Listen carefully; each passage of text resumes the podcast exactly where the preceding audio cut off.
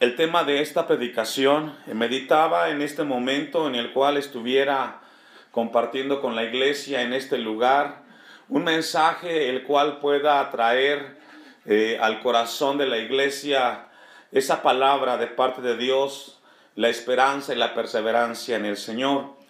El tema de esta predicación, las cosas más importantes de la vida. Después de vivir lo que hemos vivido en esta semana, uno reflexiona en muchas cosas. Eh, la circunstancia lo lleva a reflexionar en muchas cosas que a veces o casi siempre olvidamos por diferentes razones. Y en esta tarde Dios quiere ministrar a la iglesia algo muy importante y darle esa importancia que debe las cosas de Dios. No era extraño en el tiempo de Jesucristo, en Palestina, en el tiempo en el cual hemos leído este pasaje, un poco de contexto.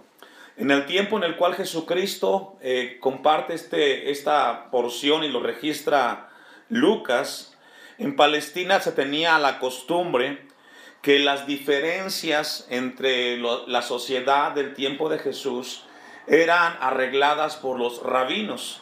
Cada circunstancia o diferencia entre el esposo y la esposa, y en este caso en particular, cuando partía alguien de la familia y quedaba eh, una herencia de por medio, regularmente eran los rabinos que, llevaban a cabo la labor de ser jueces y poder eh, tomar un veredicto en cada circunstancia.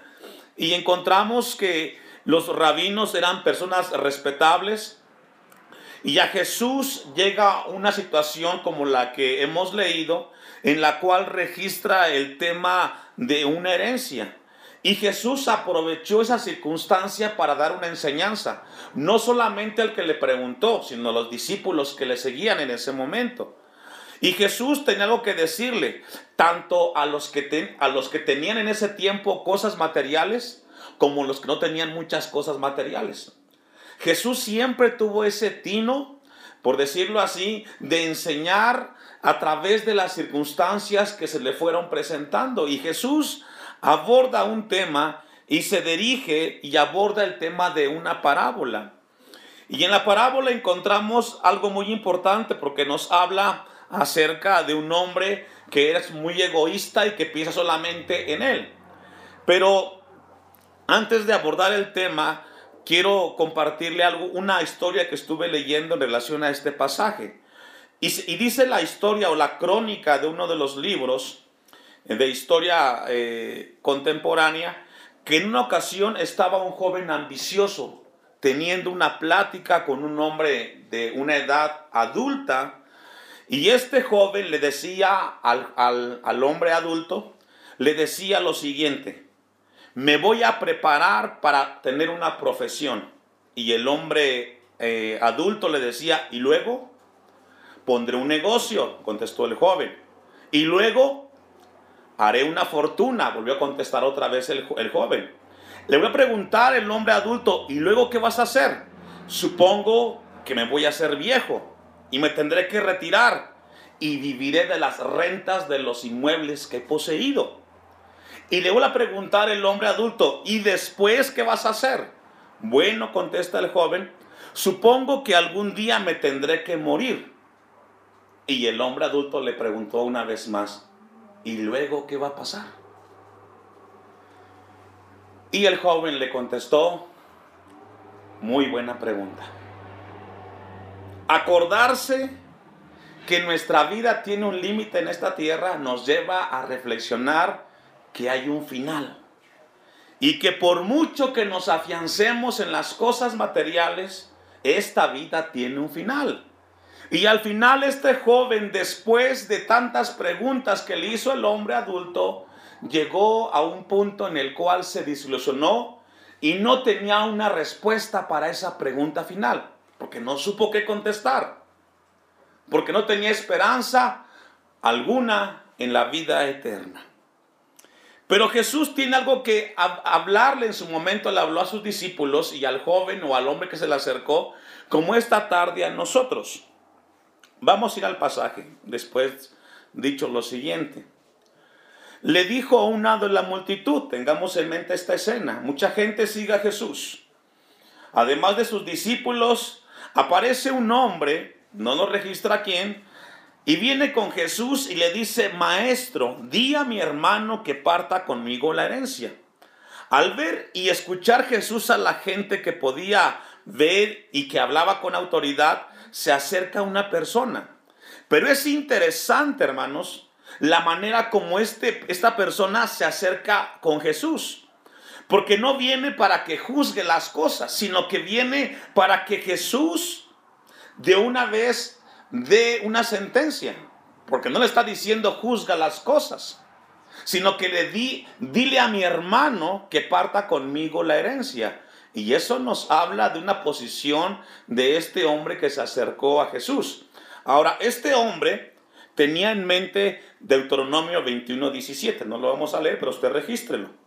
Porque en ese pasaje la Biblia habla, bueno, Dios le dio la ley a Moisés para que luego se la compartiera al pueblo, y en el pasaje de Deuteronomio 21, 17 dice que el hermano mayor que, que recibiera una herencia tendría que darle dos terceras partes de la herencia a su otro hermano. Eso es lo que dice Deuteronomio 21, 17. El hombre de este texto, al igual que la mayoría de los hombres, es se preocupa por la herencia terrenal, pero se preocupa por aquellas cosas que a él le conciernen. Porque le dijo a Jesús que le dijera a su hermano que partiera con él la herencia. Y Jesús aborda este momento para enseñar una gran verdad. Los asuntos personales en el tiempo de Jesús eran muchos y él tuvo que dar siempre una respuesta. Vamos a ir a Juan 6:25, dejo un apartado ahí y vamos a regresar. Porque Juan 6:25 dice lo siguiente, y hallándole al otro lado del mar le dijeron, rabí, ¿cuándo llegaste acá? Respondiendo Jesús y les dijo, de cierto, de cierto os digo, que me buscáis no porque habéis visto las señales, sino porque comisteis el pan y os saciasteis. Trabajad no por la comida que perece, sino por la comida que a vida eterna permanece. Jesús había hecho un milagro y la gente lo siguió por el milagro que hacía. Y cuando viene con Jesús, Jesús les dice, ustedes no me siguen porque me aman, ustedes me siguen porque les hice un milagro. Y esto nos lleva a darnos cuenta que mucha gente sigue a Jesús por distintas razones. Pero la razón por la cual a Jesús le preocupa que uno lo siga es para que tengamos ocupación en la vida eterna. Por eso el texto les dice, trabajad no por la comida que perece, sino por la comida que a vida eterna permanece, la cual el Hijo del Hombre os dará, porque a este señaló Dios el Padre. Vamos a regresar al texto para abordarlo una vez más. Lucas, y vamos a ir a Lucas 12, 14. Después de que este hombre se saca con Jesús y le dice que tome partida y que le pida a su hermano que reparta la herencia, Jesús aprovecha la circunstancia para enseñar una verdad. Versículo 14. Mas él le dijo, hombre, ¿quién me ha puesto sobre vosotros como juez o partidor? Lo que la Biblia está diciendo es que Jesús no le pidió detalles del caso. Si logra verlo, no le preguntó quién es tu papá, ni de cuánto es la herencia, ni qué van a repartir. Jesús no preguntó nada de eso. Sino que Jesús se va directo al asunto. Y él, como sabía este hombre que él enseñaba cosas importantes, Jesús toma esa circunstancia para enseñar una verdad. Nunca le preguntó a este hombre de qué trataba la, la, la herencia. Versículo 15. Y les dijo, mirad y guardaos de toda avaricia, porque la vida del hombre no consiste en la abundancia de los bienes que posee. Y mire, lo que Jesús hace en ese momento, hace una advertencia doble. En ese momento les dice, mirad y guardaos. Después de que viene a él una circunstancia en la cual le pide que toma parte en una herencia, Jesús les dice a sus discípulos, mirad y guardaos. Es una advertencia doble porque Dios quiere que encendamos las luces rojas de alarma en cuanto al tema que estamos leyendo. Que tenemos que tener mucho cuidado con lo que estamos a punto de presenciar por parte de Jesús en su enseñanza. Porque tenemos que cuidarnos porque hay una advertencia doble de parte de Jesús y Él les dice, mirad y guardaos de toda avaricia. Recordando que el apóstol Pablo en Colosenses 3:5 dice, haced morir pues lo terrenal en vosotros, fornicación, impureza, pasiones desordenadas, malos deseos y avaricia que es, idolatría. Ahora, ¿por qué Jesús hace una doble eh, alarma, por decirlo así? Porque hay mucho que cuidar en ese versículo. Es una cuestión de vida o muerte, por decirlo así. Hay una palabra que vamos a ver ahí, la palabra es toda avaricia. Esa palabra, toda avaricia, Jesús la tiene muy presente y quiere enseñar una lección de vida muy grande. Si algo está destruyendo a los seres humanos en el siglo XXI es un cáncer que se llama avaricia. ¿Cómo se llama, hermanos? Avaricia. La palabra avaricia viene del griego ploenexia, pleonexia, perdón, que significa la sed de tener más y más. Es lo que significa la palabra avaricia. Según los romanos, en el tiempo de Jesús, ellos tenían un dicho muy importante, los romanos en el tiempo de Jesús. Y los romanos decían que la avaricia es como el agua del mar, porque el agua es salada. Y entre más bebes, más se te da. Y así es la avaricia. Entre más tienes, más quieres. La palabra en el griego que les he compartido, pleonexia, significa la sed de tener más. Ahora viene la pregunta, ¿más qué? ¿Más zapatos? ¿Más ropa? ¿Más joyas? ¿Más casas? ¿Más carros? ¿Más dinero? ¿Más viajes? ¿Más vacaciones? ¿Más placer? Eso es avaricia. La sed de tener más, más recurso para podernos alejar de Dios. Y Jesús señala y les dice, tengan cuidado, miraos y guardaos de la sed de tener más cosas. Y vemos al ser humano en la actualidad, el cual tiene una sed insaciable por tener más.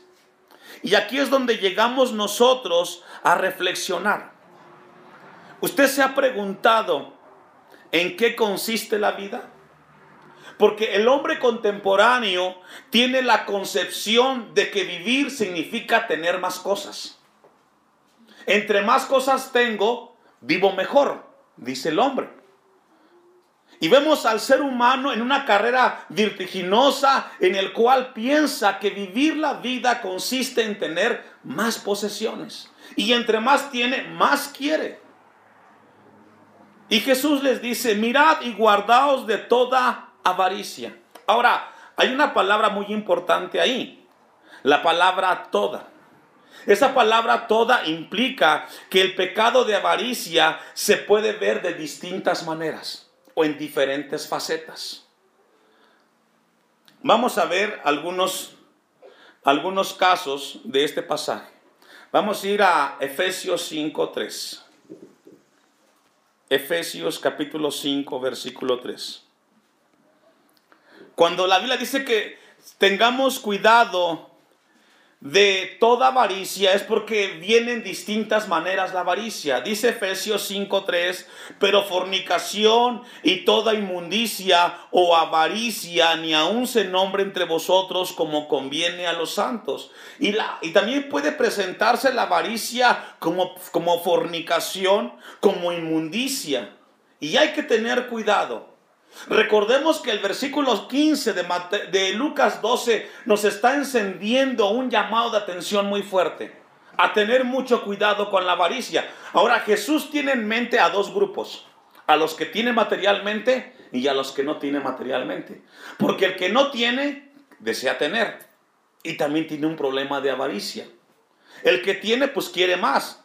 Pero todos los seres humanos tienen la sed de tener más cosas.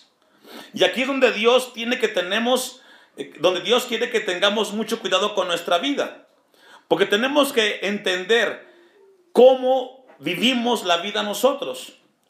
Porque si nos aferramos a las cosas materiales vamos a tener mucho, muchos problemas. Vamos a ir a un pasaje que está en Mateo capítulo 6, versículo 19. Mateo capítulo 6, versículo 19.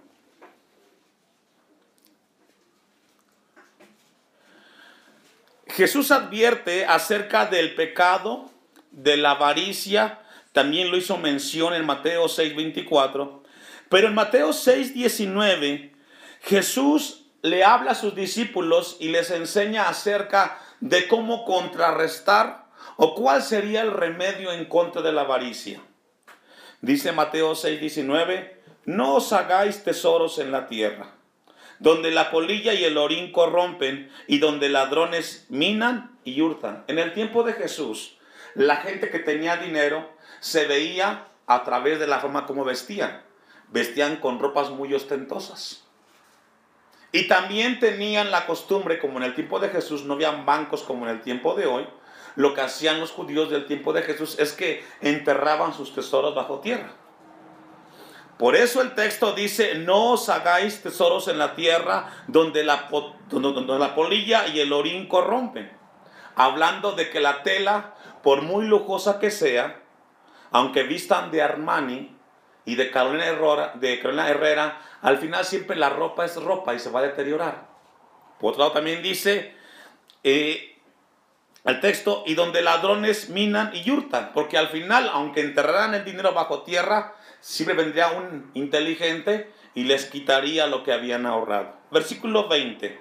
Sino haceos tesoros, ¿en dónde? En el cielo. Donde ni la polilla ni el orín corrompen y donde ladrones no minan ni hurtan. Ahora, esta palabra para quién es? Para sus discípulos y para usted y para mí. El tema es las cosas más importantes de la vida. ¿Sabe? No son las materiales, son las cosas de Dios. Porque ocuparse de las cosas materiales nos llevará como el joven de la historia. Y luego, ¿qué sigue? Una casa. Y luego, y luego vas a envejecer. Y tendrás que irte de este mundo. Hoy hay que darle lugar a las cosas más importantes. Y la palabra dice que nos hagamos tesoros en dónde? En el cielo. Dios esta tarde nos recuerda a nosotros a que tengamos tesoros en los cielos. Vamos a regresar al texto de Lucas 12:15. Mirad y guardaos de toda avaricia, porque la vida del hombre no consiste en la abundancia de los bienes que dice que posee. Y ahí es donde Dios quiere que tengamos. No podemos los cristianos medir la abundancia del ser humano a través de lo que poseemos, porque eso se va a quedar. Y a partir de ese momento, y a partir de ese momento Jesús hace una enseñanza muy importante. Pero antes de abordar la parábola, me gustaría que me acompañara a Eclesiastés capítulo 5, versículo 10. Eclesiastés 5, 10, antes de leer la parábola que Jesús registra en Lucas 12. La avaricia, hermanos, iglesia del Señor, significa el deseo de tener más, de tener lo mejor, de tener lo más nuevo, lo más moderno, lo que otros no tienen, algo diferente a lo que la gente hoy tiene. La avaricia es la actitud impropia hacia las cosas materiales. Mire cómo registra Eclesiastés 5:10. El que ama el dinero no se será de dinero. ¿Se recuerda lo que pensaban los romanos? Que la avaricia es como el agua del mar. Entre más bebes, más se te da. Y el que ama el mucho tener, no sacará futuro. También esto es vanidad, dice Salomón. Cuando aumentan los bienes, también aumentan los que las consumen. Qué bien pues tendrá su dueño sin verlos con sus ojos. Dulce es el sueño del trabajador como mucho, como a mucho, como a poco, pero el rico no le deja dormir. ¿Qué dice hermanos? Y de estos hay muchos en la tierra. Que entre más tienen, tienen más preocupaciones porque están pensando que no les quiten lo que han logrado acumular. Pero al final ignoran que un día dejarán de tener lo que hoy poseen. Vamos ahora sí a Lucas 12, 16 para abordar la parábola e ir concluyendo. Lucas 12, 16. También les refirió una parábola diciendo, la heredad de un hombre rico había producido mucho. Y él pensaba dentro de sí diciendo, ¿qué haré? Porque no tengo donde guardar mis frutos. Y dijo, esto haré, derribaré mis graneros y los edificaré mayores y allí guardaré todos mis frutos y mis bienes. Y diré a mi alma, alma, muchos bienes tienes guardados para muchos años, repósate, come, bebe, regocíjate. Pero Dios le dijo, necio, esta noche vienen a, pedir tu alma y lo que has provisto, ¿de quién será? Así es el que hace para sí tesoro y no es rico para qué? Para con Dios. En una ocasión le hicieron una pregunta a un niño en relación acerca de los pronombres que registra este versículo que hemos leído. Y aquí encontramos de un nombre en el cual habla de que las cosas son de él, de él, y todo lo que tiene es de él. Y cuando le preguntaron a este niño en relación a eso que estaba este hombre hablando en la parábola, donde dice que todo era de él, él contestó, estos no son pronombres este, eh, posesivos, sino que son pronombres agresivos. ¿Por qué? Porque cuando hablamos de que todo es mío y es mío, estás pensando en ti y no piensas en los otros que no tienen o que les hace falta. Y es la historia de un hombre, el cual busca y tiene cosas y piensa solamente en él y piensa de que él nunca va a partir de esta tierra. Pero al, al final Jesús en el versículo 22 les dice algo muy importante a sus discípulos. Él tiene en mente a los que tienen dinero y a los que no tienen. Versículo 22. Dijo luego a sus discípulos, por tanto os digo, no os afanéis por vuestra vida, qué comeréis, ni por el cuerpo que vestiréis. Lo que Jesús llama a sus discípulos es no afanarse. La palabra que encontramos aquí, la palabra es merizo. Y la palabra significa distraerse. También significa desubicarse. Y lo que Jesús les dice, no se distraigan, no se desubiquen. Si es importante el cómo vivimos y el cómo comemos y el que tenemos, pero no es lo más importante. La palabra afán, merizo, distraerse, significa caer en ansiedad. Y Jesús les dice, no se distraigan por vuestra vida que comeréis, ni por vuestro cuerpo que vestiréis. La vida es más que la comida y el cuerpo que el vestido. Considerad los cuervos que ni siembran ni ciegan, que ni tienen despensa ni granero y Dios las alimenta. ¿No valéis vosotros mucho más que las aves? Esta tarde Dios quiere que meditemos en eso, hermanos. Dios nunca nos ha dejado en el pasado, nunca lo va a hacer en el presente y mucho menos en el futuro. La vida es algo que tenemos por un momento y por un tiempo. Con esto no decimos que hay que dejar de trabajar o de tener cosas. Son necesarias, pero no es lo más importante. Las cosas más importantes de la vida, hermanos, tiene que ver con una salvación y una vida eterna, porque pronto vamos a pasar.